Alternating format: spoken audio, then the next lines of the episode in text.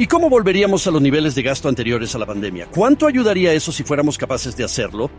Bueno, de nuevo, pasamos de 4,4 billones de dólares el año fiscal anterior a la pandemia a más de 6. Y ahora hemos establecido un nuevo punto de partida de 6,4 billones de dólares. Así que en cuatro años son 2 billones de dólares. Pero debido a la inflación pasamos de 300 mil millones en intereses a 600 mil o 700 mil millones. Eso está bloqueado, no puedes hacer nada al respecto. Pero hay que empezar por mirar todo esto y tenemos que empezar a priorizar las cosas, sobre todo en el lado discrecional, y luego echar un vistazo a estos programas y cómo podemos frenar el gasto sanitario, cómo podemos gastar el dinero de Medicare de forma más eficiente y proporcionar una asistencia sanitaria realmente mejor. En el sector privado se introducirían todo tipo de innovaciones, pero en la administración es imposible hacer cambios positivos. Parece que lo único que se puede hacer en el gobierno es gastar más dinero, echar más dinero al problema. Por supuesto, eso nunca soluciona el problema. Los estadounidenses son capaces de lograr cosas extraordinarias cuando tienen la libertad y la oportunidad de hacerlo. Esto es American Potential y aquí está su anfitrión Jeff Crank. Bueno, gracias por acompañarnos en otro episodio de American Potential. Ya saben, mientras la deuda nacional alcanza los 33 billones de dólares y los artículos de uso cotidiano siguen subiendo a causa de la inflación, los particulares y las empresas tienen que revisar sus presupuestos y recortar gastos. Y como los estadounidenses tienen que tomar estas decisiones, es importante que el Congreso no solo deje de gastar, sino que también estudie la posibilidad de recortar gastos. Esta deuda astronómica no solo amenaza la estabilidad financiera de nuestra nación, sino que supone una carga para las generaciones futuras, que serán las que tengan que vivir las consecuencias de estas decisiones. Ahora bien, el invitado de hoy ha abogado por la responsabilidad fiscal y un gobierno limitado. Es miembro de varias comisiones del Senado, entre ellas la Comisión de Presupuestos y la Comisión de Finanzas, y la Comisión de Seguridad Nacional y Asuntos Gubernamentales y ha demostrado su dedicación a abordar los problemas críticos a los que se enfrenta la nación. Antes de ir al Congreso en 2010, pasó décadas trabajando en la industria manufacturera, donde hacía de todo, desde manejar los equipos, a llevar los libros de la empresa y de la venta de sus productos a la gestión del personal. Su ética del trabajo comenzó en su juventud, cuando realizaba diversos trabajos ocasionales, como cortar el césped, quitar la nieve, repartir periódicos y trabajar como caddy. Me gustaría dar la bienvenida al programa al senador de Wisconsin, Ron Johnson. Senador, gracias por estar con nosotros. Bueno, Jeff, gracias por invitarme. Sí, así que, en primer lugar, tengo aquí que preguntarte sobre el fenómeno de Wisconsin llamado Supper Club y cuáles son los mejores de Wisconsin. Háblanos de ello. No puedo nombrar a nadie en particular, sería injusto. Ah, el Super Club es una especie de tradición. Viernes por la noche, sábados por la noche, la gente se reúne. En general, existen desde hace muchos, muchos años, décadas, y sirven grandes cantidades de comida. En general es un menú bastante básico, la buena moda de siempre. Así que la gente disfruta reuniéndose con la comunidad y es una maravillosa tradición de Wisconsin. Sí, ya sabes, has tenido... Eres todo un senador de los EU, tengo que decir. Estoy impresionado de tenerte en el programa. En primer lugar, has sido un gran defensor de la política de Americans for Prosperity. Usted tiene un asiento que creo que cada ciclo todo el mundo dice, oh, Dios, estas van a ser unas elecciones difíciles para el senador. Pero eres una superviviente y haces un gran trabajo en las bases. Háblenos de lo importantes que son las bases para su esfuerzo y para su carrera al Senado. Bueno, recuerda, todos solíamos ridiculizar al presidente Obama porque era un organizador comunitario. Bueno, ese organizador comunitario ganó la presidencia dos veces seguidas. Segunda vez cuando nadie creía que debiera haberlo hecho a tenor del lío que estaba creando. Entonces quiero decir, las elecciones son cuestión de votos y de votantes. Y tienes que ir a hablar con los votantes. Y tienes que conseguir que la gente de base hable con sus amigos, con su familia, sus vecinos. Es crucial eh, uno de los problemas de los conservadores es, por ejemplo, Wisconsin. Somos un estado bastante rojo, excepto en algunas regiones, Milwaukee, Madison. Hay un lugar en la parte noroeste del estado que es un poco más liberal. Pero el resto del estado es rojo, pero el resto del estado es rural. Son las ciudades pequeñas. Quiero decir, se puede decir lo mismo de Pensilvania. ¿Es Pittsburgh y Filadelfia con Alabama en medio? Mira el mapa de condados de América. Los condados rojos lo son, o los conservadores están pintados de rojo y los azules de azul.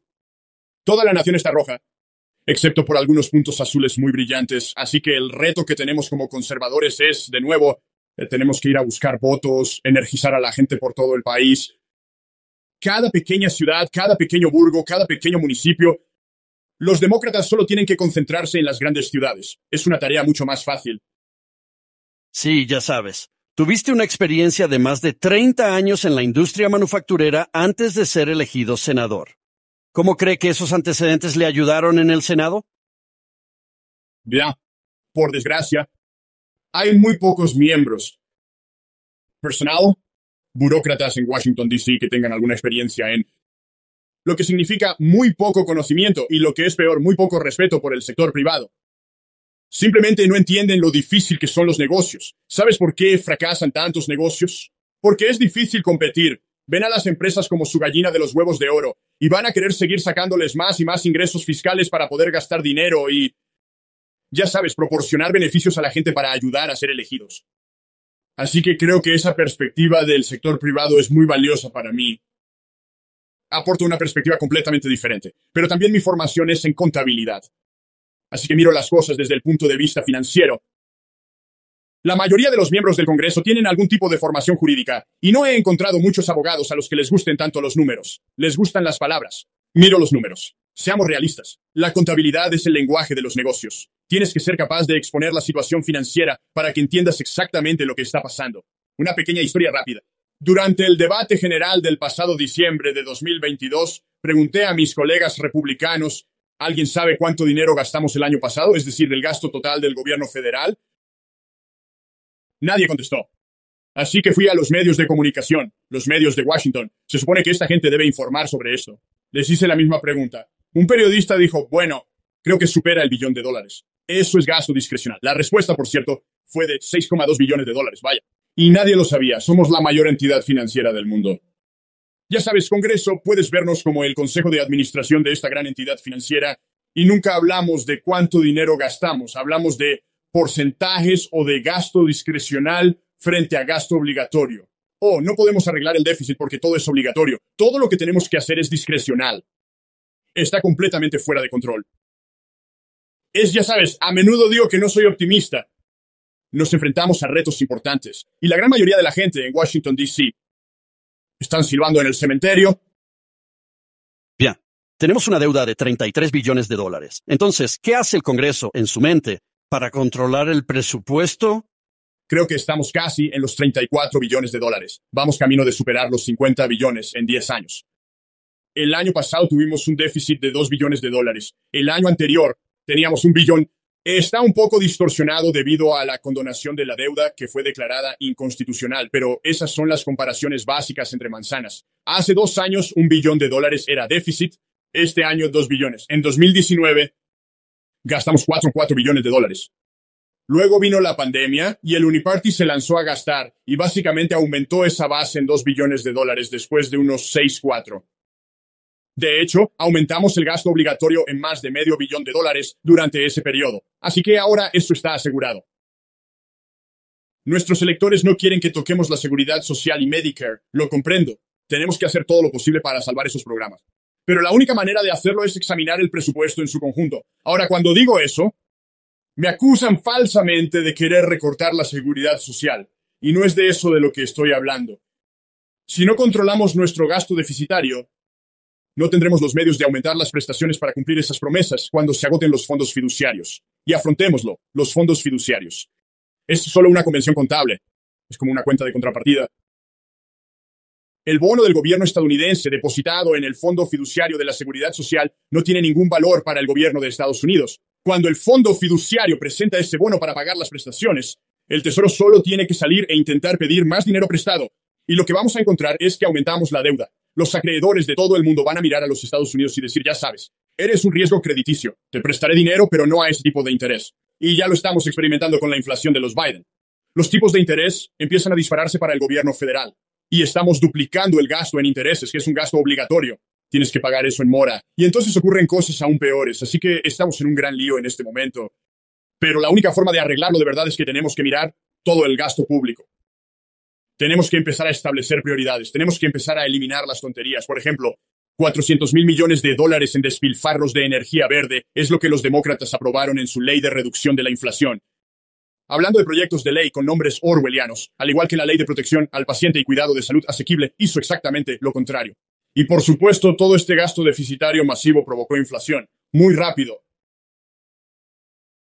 Sí, se oye hablar de porcentajes de inflación para todo tipo de cosas. De lo que me gusta hablar es de que el dólar que tenías al principio de la administración Biden vale ahora 85 centavos. Ese daño ya está hecho, es permanente. Así que aunque las tasas de inflación han bajado, la inflación de Biden ya ha entrado en vigor y las familias estadounidenses están sufriendo por ello. Sí, realmente lo son. Hablaste un poco sobre la pandemia. Literalmente, la situación de nuestra deuda era una emergencia antes de la pandemia. Pero hablemos de la pandemia. ¿En qué medida empeoró el problema de la deuda o el gasto en el Congreso debido a ese gasto pandémico? ¿Y cómo volveríamos a los niveles de gasto anteriores a la pandemia? ¿En qué medida ayudaría eso si fuéramos capaces de hacerlo? Bueno, de nuevo, pasamos de 4,4 billones de dólares el año fiscal anterior a la pandemia a más de 6. Y ahora hemos establecido una nueva línea de base de 6,4 billones de dólares. Así que en cuatro años, 2 billones de dólares extra. Ya sabes, entre 6 y 8 billones de dólares es lo que nos costó la pandemia. Pero debido a la inflación pasamos de, ya sabes, 300 mil millones en intereses a 600 mil o 700 mil millones. Eso está bloqueado, no puedes hacer nada al respecto. Tenemos todos estos índices automáticos del coste de la vida para la seguridad social que está bloqueado. Así que la seguridad social aumentó en unos 100 mil millones de dólares. Es de alrededor de 1,3 billones ahora. Así que todas estas cosas son automáticas, todo es un piloto automático. ¿Y cómo se arreglan estas cosas? Va a ser un verdadero reto, pero tiene que empezar por ver todo esto. Y tenemos que empezar a priorizar las cosas, sobre todo en el aspecto discrecional. Y luego analizar estos programas y ya saben cómo frenamos el gasto sanitario. ¿Cómo podemos gastar los dólares de Medicare de forma más eficiente y proporcionar realmente una mejor atención sanitaria? Ahora disponemos de sistemas expertos. Tenemos la telemedicina. No es la panacea, pero puede prestarse de forma más eficiente y con una atención realmente mejor.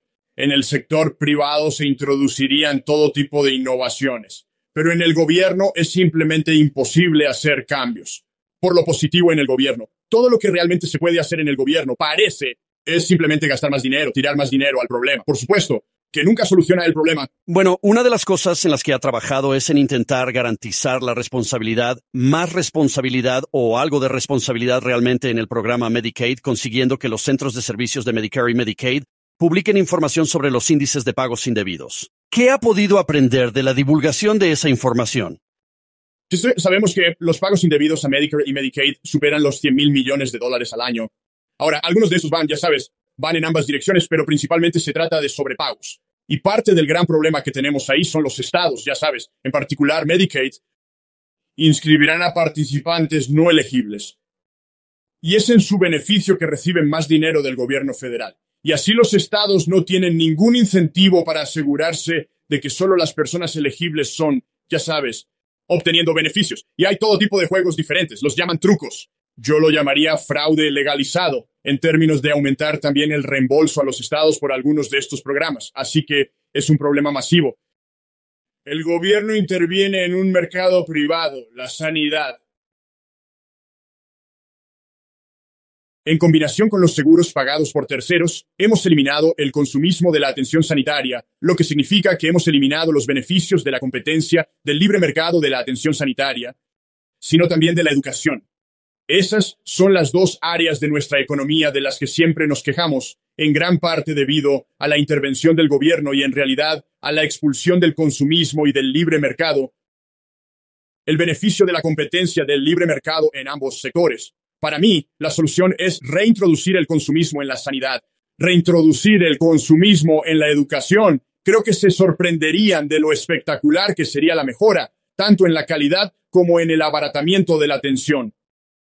Es un gran punto hablar tanto del sector sanitario como del sector educativo y conducir, ya sabes, a medida que el gobierno se arrastra, más gobierno se arrastra en el proceso de toma de decisiones. Como usted ha mencionado, menos sector privado, menos libre mercado en esos sistemas. Es increíble en este programa.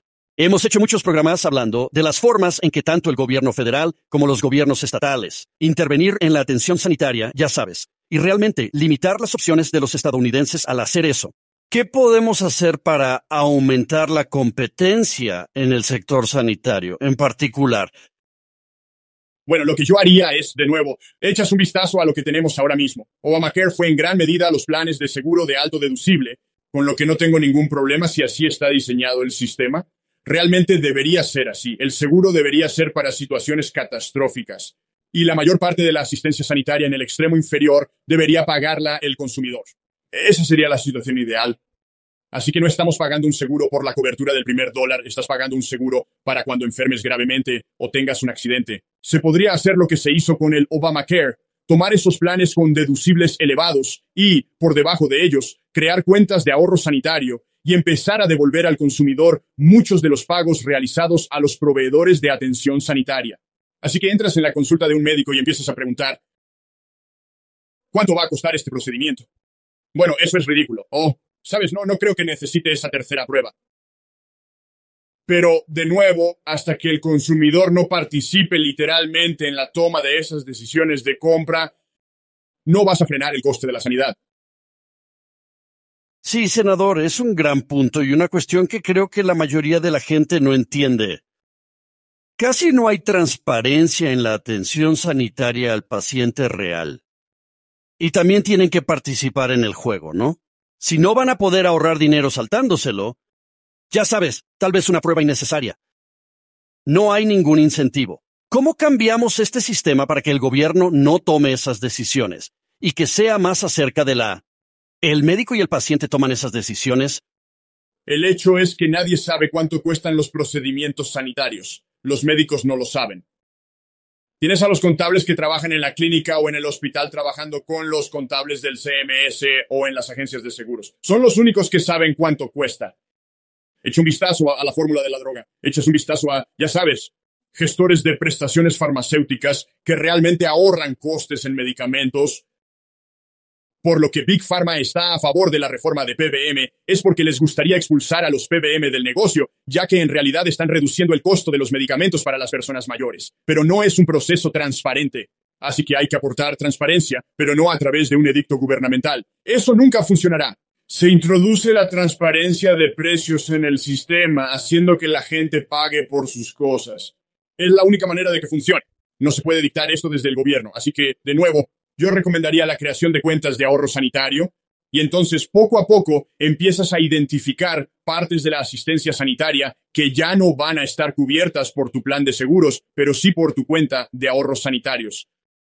Ya sabes, por desgracia, tenemos esta posición en Estados Unidos, donde la gente no cree que tenga que pagar por la asistencia sanitaria. La están pagando, solo que no lo hacen de forma transparente y están pagando demasiado por ello debido a este sistema de terceros pagadores, ya sea a través del seguro o del gobierno.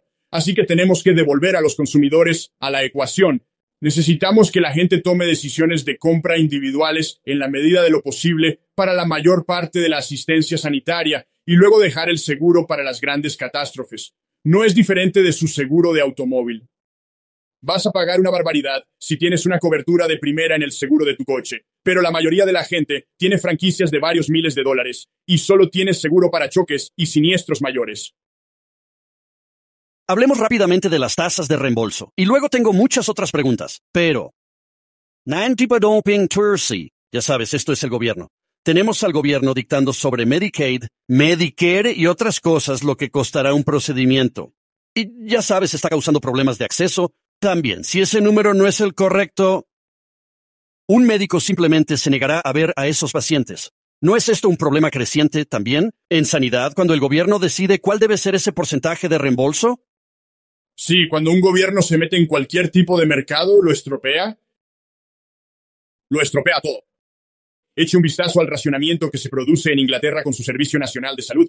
Echa un vistazo al racionamiento que se produce en Canadá. Tenemos el mismo problema aquí en Estados Unidos. Ya tenemos un problema de escasez de medicamentos con los genéricos baratos.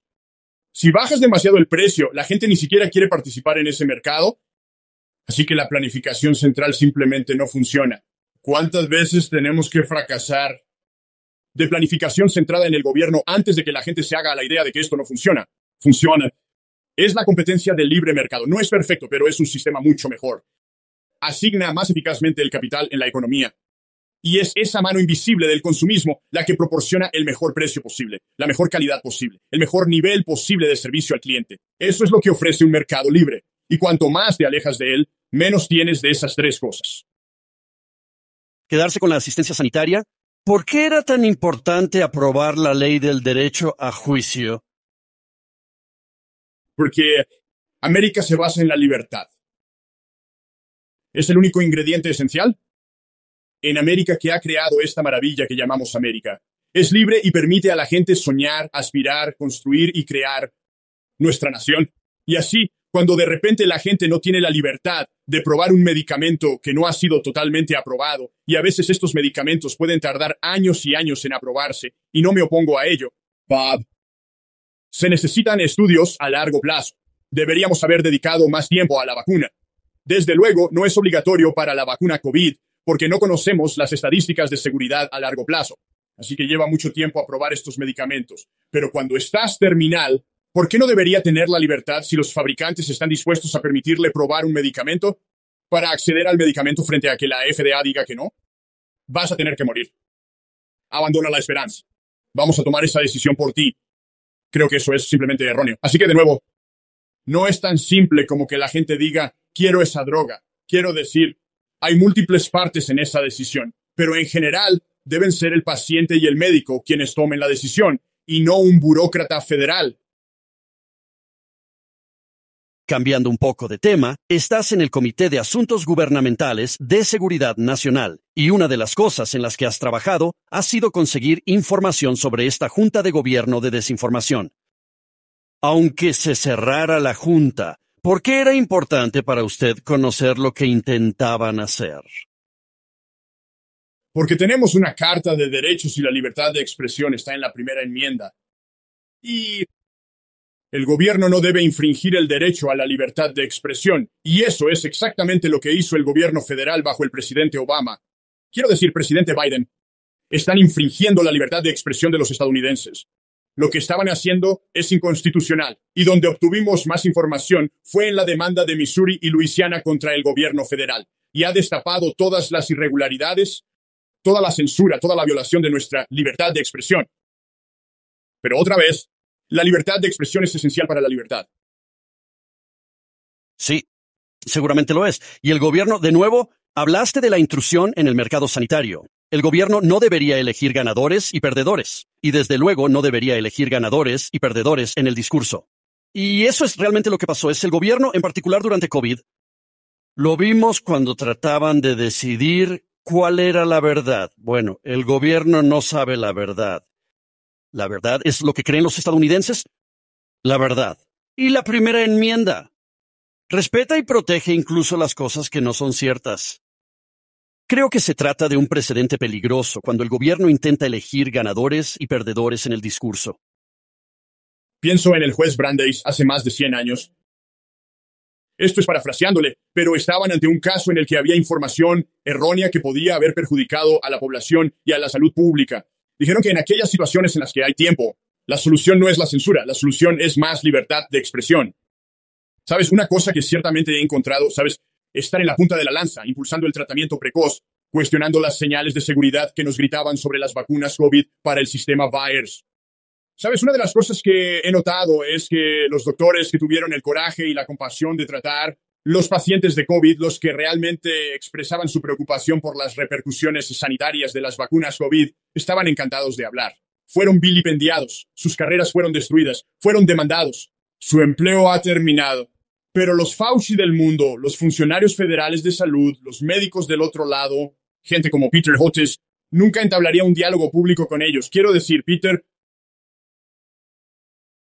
se le ofreció, creo, 2.6 millones, es lo que la última cifra fue, donado a su organización benéfica favorita, solo para seguir debatiendo RFK Jr. sobre las vacunas COVID. Ahora, otra vez, RFK Jr. Muy erudito, quiero decir, muy entendido en esto, pero no es médico. Quiero decir, un médico como Peter Hotes no debería tener problemas debatiendo con un abogado como RFK Jr. cuando se trata de vacunas y, sin embargo, ni siquiera aceptaría una donación de 2,6 millones de dólares a su organización benéfica porque tiene miedo de entablar un diálogo público.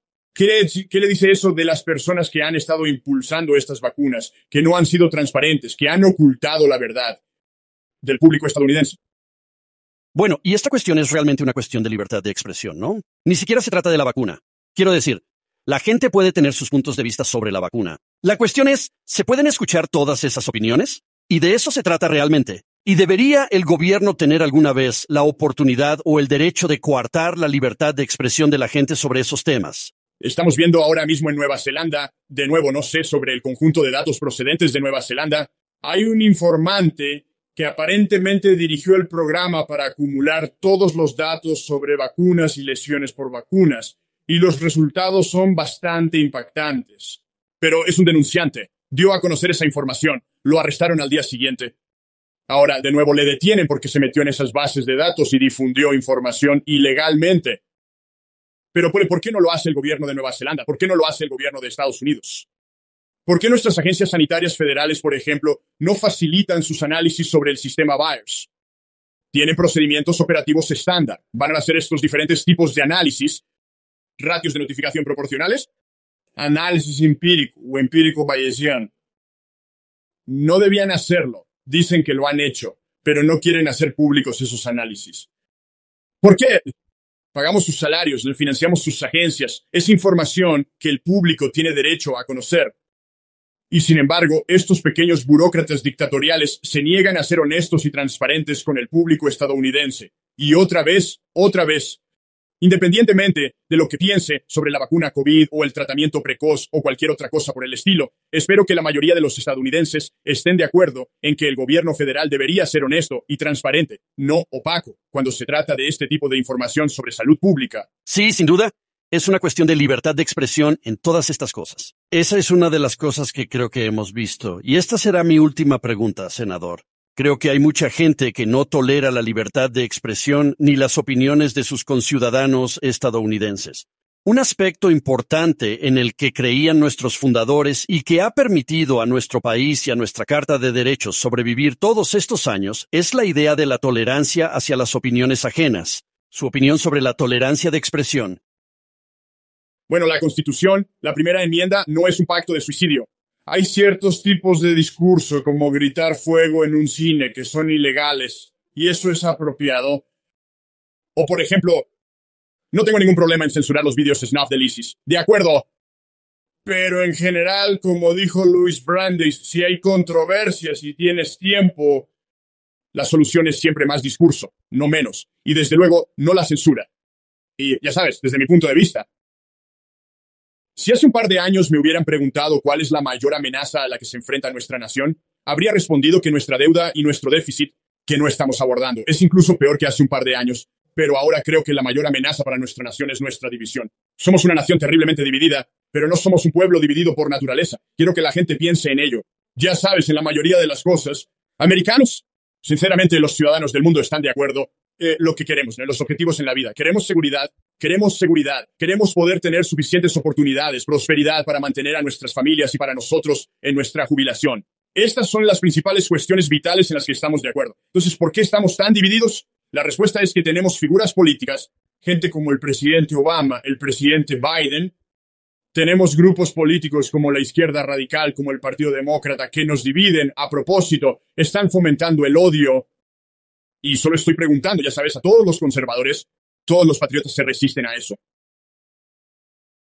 Necesitamos ser una sociedad tolerante, pero la forma de expresar esa tolerancia es aceptando a los demás. aceptar vistas de desvío, siendo amable lo mejor que puedas, poner la mejor construcción en las cosas, pensar lo mejor de la gente y realmente tratar de centrarse en las áreas de acuerdo. Porque cuando nos centramos en eso, descubriremos que estamos de acuerdo en la inmensa mayoría de las cosas con otras personas en lugar de estar en desacuerdo. Qué gran mensaje, senador. Gracias, senador. Eres un gran defensor de la política de Americans for Prosperity. Apreciamos todo lo que haces. Y gracias por dedicarnos tu tiempo. Gracias por recibirme. Que tengan un buen día. Bueno, el senador Ron Johnson, un gran defensor de la política, hablando de tantos temas críticos, y ninguno más crítico que nuestra situación fiscal en la que nos encontramos a nivel federal. El gobierno federal tiene que parar. Es la adicción al gasto, y hablamos de cómo aumentó dramáticamente bajo COVID. Y esas cifras no han bajado. Eso sería un comienzo. Por lo menos vamos a volver a la línea de base pre-COVID. Niveles de gasto. Y tenemos que conseguir algo de disciplina fiscal en el sistema. El senador ha hablado muy bien de la libre empresa y el libre mercado y de su eficacia. Hablamos de esto todo el tiempo en la educación y en la sanidad. Y no es esa la verdad. Tener más transparencia en, en la educación y la sanidad, tener más opciones en la educación y la sanidad, y una menor intromisión del gobierno en las decisiones de esas áreas sería muy útil para reducir los costes y aumentar la calidad del servicio tanto en educación como en sanidad. Gracias por acompañarnos. Te agradezco que estés con nosotros de nuevo y todo lo que haces para que este podcast tenga éxito. Estamos teniendo un gran éxito. Estamos creciendo mucho y cada vez nos escucha más gente, nuestras descargas, aumentar las visitas a nuestros videos en Facebook, en YouTube. Siguen creciendo. Y eso es gracias a que compartes este podcast, a que corres la voz con la gente. Recuerda, libertad y libertad se dan fácilmente por sentadas. No des por sentadas la libertad. Sal ahí fuera, defender la libertad. Gracias por acompañarnos. Gracias por escuchar American Potential puede escuchar más historias de estadounidenses que trabajan cada día para ampliar la libertad y las oportunidades en sus comunidades visitando americanpotential.com.